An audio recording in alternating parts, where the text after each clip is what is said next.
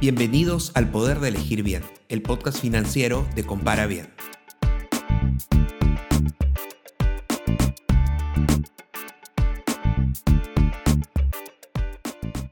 Tener tus finanzas personales en orden es un requisito para tener tranquilidad en tu vida.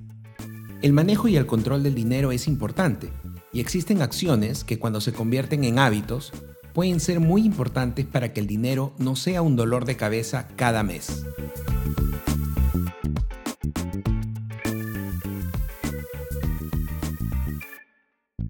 Soy Alfredo Ramírez y en este episodio repasaremos varios consejos para incorporar en tu vida financiera.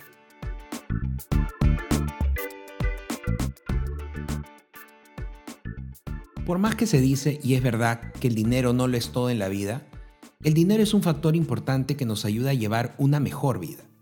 El dinero paga nuestras comodidades y paga los servicios básicos de vivienda, abrigo y comida, por ejemplo. Es por esto que si quieres llevar una vida tranquila, debes tomar en cuenta varios consejos para que tu vida financiera sea ordenada y que cubra tus necesidades presentes y futuras, y además te ayude a alcanzar tus proyectos de vida. Un hábito es una acción que se repite constantemente en nuestro comportamiento. Es algo que haces casi sin pensar. Los hábitos nos pueden ayudar a llevar vidas saludables, pero también hay malos hábitos que nos pueden llevar en la dirección contraria. Lo importante para consolidar acciones en hábitos es la repetición y la constancia. Tomar las mismas decisiones en repetidas ocasiones hacen que tu cerebro comience a actuar por reflejo y sea más fácil tomar la siguiente decisión. Formar hábitos saludables son la principal forma de modificar comportamientos dañinos para lograr resultados para tu vida a largo plazo. Y esto se puede lograr en todos los aspectos de tu vida. Tu vida laboral, tu salud, tus relaciones personales y también tu vida financiera. Vamos a repasar algunos consejos para que logremos adoptar estos hábitos en nuestras vidas. Número 1. Organiza tus finanzas con un presupuesto. Un presupuesto es el plan que te va a ayudar a conseguir tus objetivos financieros. En un episodio pasado explicamos qué es un presupuesto y cómo comenzar a aplicarlo en tus finanzas. Como resumen, un presupuesto es una lista de todos los ingresos de dinero que vas a tener en el mes, así como todos los gastos que vas a tener que pagar. La clave del presupuesto es planificarlo antes que te llegue el dinero del mes y luego gastar tu dinero dentro de los límites que colocaste en tu presupuesto. Para comenzar, agarra papel y lápiz y calcula los ítems de tu presupuesto y luego hazle caso a tu presupuesto en todas tus decisiones financieras.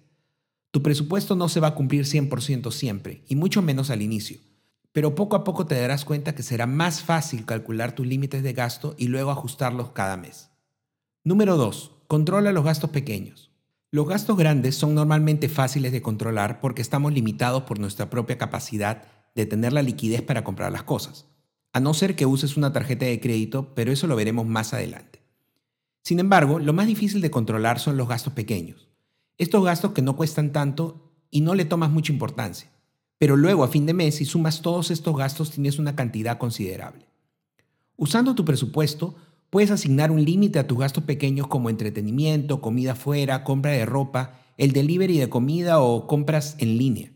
Dosifica tus gastos en estos rubros en cuanto estén dentro de tu límite. Pero si ya llegaste a esta cantidad mensual, debes evitar todos estos gastos hasta el próximo mes. Te vas a sorprender de cuánto dinero puedes ahorrar en estos rubros si usas tu presupuesto y gastas de acuerdo a tus límites. Número 3. Ponte metas para ahorrar con un propósito. Ahorrar y cumplir un presupuesto no es fácil, pero aún es más difícil hacerlo cuando no tienes una motivación o un objetivo para lograrlo. Tener una meta te ayuda a que puedas tener la fortaleza para tomar las decisiones correctas para tus finanzas. Tu meta puede ser comprar tu primera casa, comprar un auto, pagar tus estudios, hacer ese viaje que tanto soñaste, pero también puede ser ayudar a alguien en tu familia o salir de deudas para vivir más tranquilo. Lo que sea que elijas está bien, porque eso es lo que elegiste. Tú tienes el control de tu futuro y de tus finanzas. Calcula cuánto necesitas y ponle un plazo para que dividas tu meta en un objetivo mensual. Ese valor va a ser lo que necesitas juntar en tu presupuesto mensualmente para que llegado el tiempo cumplas tu objetivo y escojas una nueva meta. Número 4. Usa el crédito como una última opción de pago. Tener una tarjeta de crédito puede ser una tentación para gastar de más, pero a veces nos olvidamos que usarla significa endeudarnos con el banco.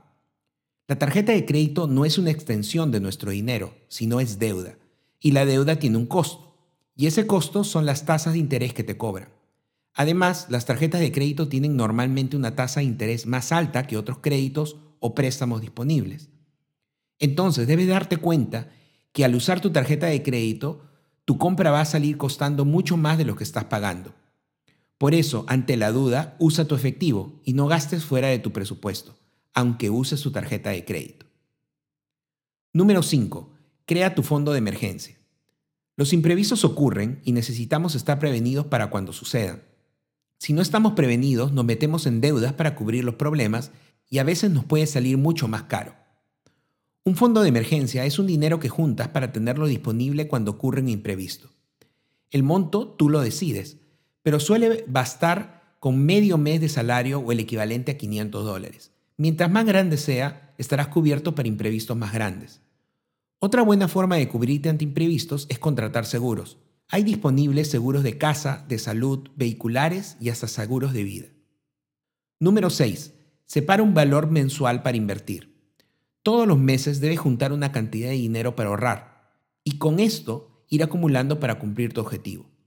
Sin embargo, es una buena estrategia que de esta cantidad separes un porcentaje para que hagas inversiones. Una inversión, a diferencia del ahorro, tiene la posibilidad de perder dinero, pero también de ganar mucho más dinero del que ganarías con una cuenta de ahorro o un depósito a plazo. Invertir puede sonar muy difícil, pero existen formas simples en las que puedes ir empezando. Nadie te dice que comiences a invertir en la bolsa o en Forex desde el inicio, pero existen fondos de inversión que son más fáciles de acceder como los fondos mutuos o las pensiones voluntarias. Número 7. Antes de cualquier decisión financiera, compara las diferentes opciones. Así como cuando vas al supermercado hay diferentes marcas, modelos, variedades y precios para un mismo producto, en el mundo financiero también existen muchas opciones y debes escoger el mejor producto según sus características y costos. A veces, comparar estos productos puede ser más complicado de lo que parece, pues las informaciones no están en un mismo lugar y se utilizan términos y expresiones que son difíciles de entender para la mayoría de las personas. Para esto existe Compara Bien, para que puedas ver todas las informaciones que necesitas comparar de los diferentes productos del mercado. Puedes encontrar préstamos, tarjetas, pero también cuentas de ahorro, depósitos y hasta seguros, para que escojas el producto que más te conviene. Número 8. Aprende cosas nuevas.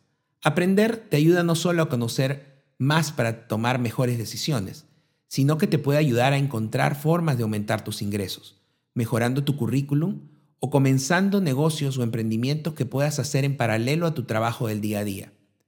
Hay muchos cursos que puedes encontrar online para aprender sobre muchos temas dentro o fuera de tu área de especialización Nunca ha sido más fácil para empezar a emprender de manera online que hoy. Si estás escuchando este podcast, está claro que quieres aprender más sobre cómo sacar lo mejor para tus finanzas. No te pierdas los próximos episodios que te ayudarán a aprender más sobre este tema tan importante para todos.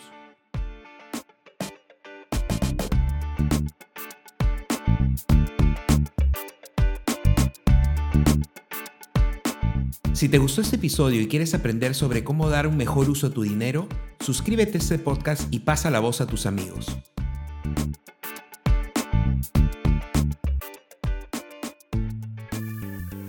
Puedes seguir este podcast en Spotify, Apple Podcasts y YouTube.